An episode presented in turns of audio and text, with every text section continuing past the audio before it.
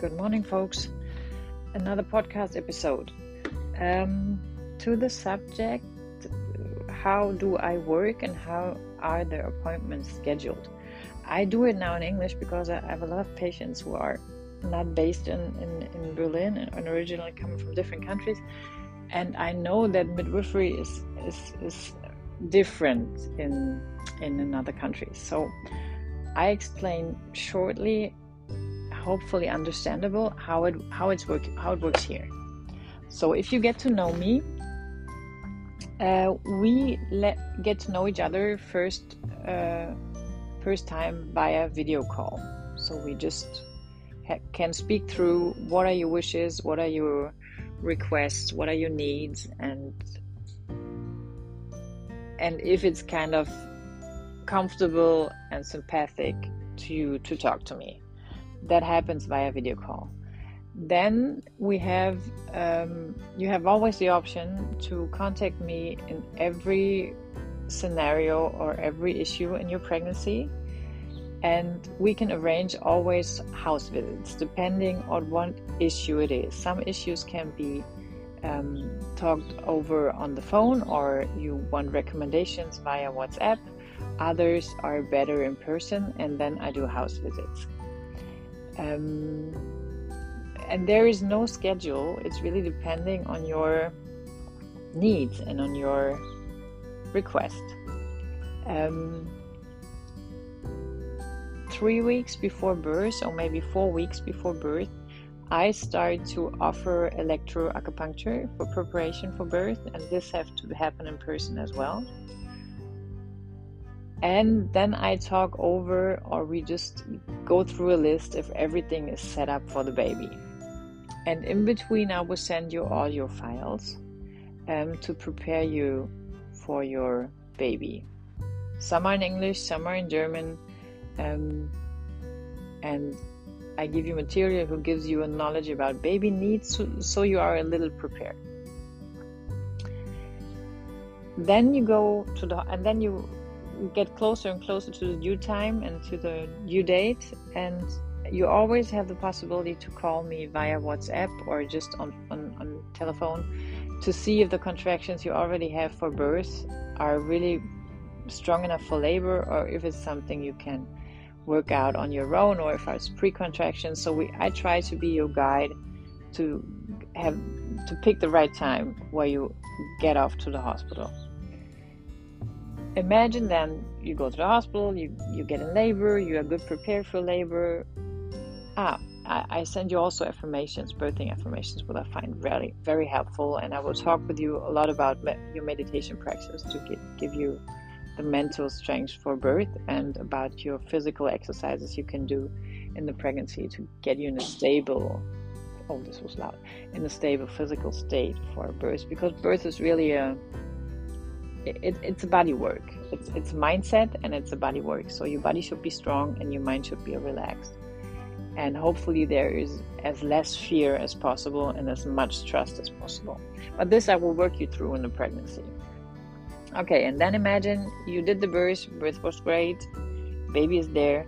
Then the most people stand for three days or stay for three days in the hospital um, to do all the first checkups, and after three days, and on the third day, they leave the hospital. When it's a cesarean, it takes a little bit longer, and it's about the fifth day. And after you get home, um, I will gonna I will be the one who visit you at home, and uh, mostly on the first day, right after you left the hospital, the next day after, or if there is really an issue with breastfeeding and nothing works that well, then also on the evening of the day you, you, left the hospital, and then I visit you on the first day, on the fifth day, on the sixth day, on the seventh day. Um, after every house visit we we decide together if you want to see me exactly the next day or if you want to leave a day out or if you um, or if i recommend to weigh the baby in a closer gap or if it's okay to just do it two days later but it's always an individual decision for the next schedule of the home visit so i know everybody wants to have a structure but there is a kind of a structure but the structure is very individual uh, because there are individuals who have to have to tell me what they need and what the, what they want in every moment, and it can change. And my job is to be like a guide who gets you through that journey to translate your baby and to make you sensible for the needs of a baby. And so the baby doesn't have to scream that much to, and shout at you because you don't understand what it wants. And this go, this will be my job in the time after the baby is born. I will I will teach you how breastfeeding best works. I will make sure the baby's gaining weight. I will make sure your nipples heal as fast as possible. Um, I will translate your baby. I will show you how to take care of a baby. Um, I will teach you through a schedule. This is and, and routines that are helpful for a baby. And if you take all that I have to offer, and on every home visit it will be one more tool and one more tool and one more tool, then you hopefully have a nice journey with a bit of sleep deprived but not stressed and anxious. That's my goal. I can take away the sleep deprived because babies have a different schedule. They sleep a lot, but mostly the parents don't sleep when the parents sleep. Uh, baby sleep. If they would, they won't be so sleep deprived. But we're adults, which function different.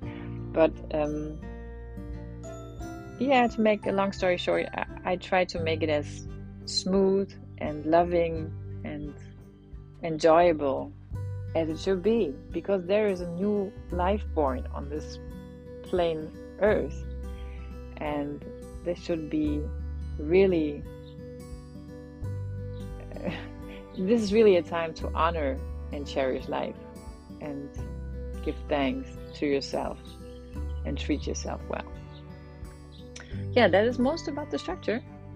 I hope it makes any sense. And every unanswered question we we can talk about in our first chat video call um, to give you as much security as possible because I understand structure is something that gives security and you want to have it kind of all figured out so you're good prepared. Um, as I can give you, I, I try to give you that as much as possible, but it stays uh, nevertheless something that's kind of planning it by itself. And my advice as a mother of three would be just throw yourself in there and have a lot of trust. Make sure you have a staff around, which includes a midwife, a doctor, a hospital, where you feel comforted and trusted. And then you can relax yourself and just make sure you have always people you can reach out if there's if there are any questions or any frustrations or any problems you cannot solve on your own.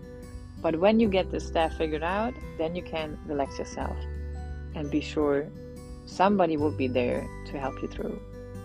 Yeah. Okay. I love to hear from you and uh, have a great day. Bye bye